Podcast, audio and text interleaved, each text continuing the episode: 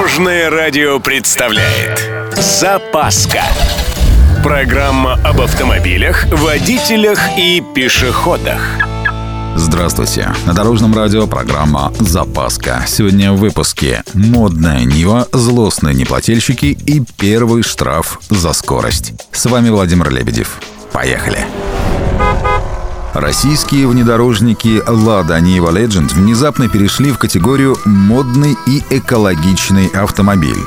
Правда, не у нас. В Германии одна компания довольно лихо переделывает внедорожники в электроавтомобили.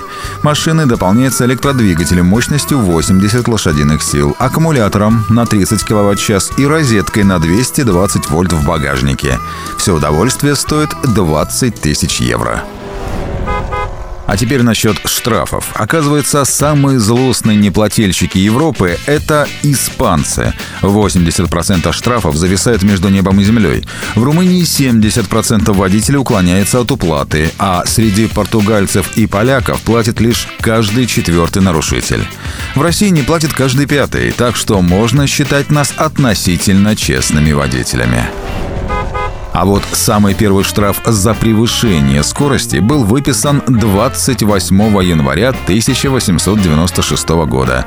Это событие произошло в Лондоне. Нарушитель некий Уолтер Арнольдс разогнался до 8 миль в час, в месте, где разрешенная скорость составляла 2 мили в час. Возмездие последовало буквально на месте, и Уолтер был оштрафован на 1 шиллинг. На наши деньги это сегодня что-то около 1000 рублей. На этом у меня все. С вами был Владимир Лебедев и программа «Запаска» на Дорожном радио. Любой из выпусков вы можете послушать на нашем сайте или подписавшись на официальный подкаст. Дорожное радио. Вместе в пути.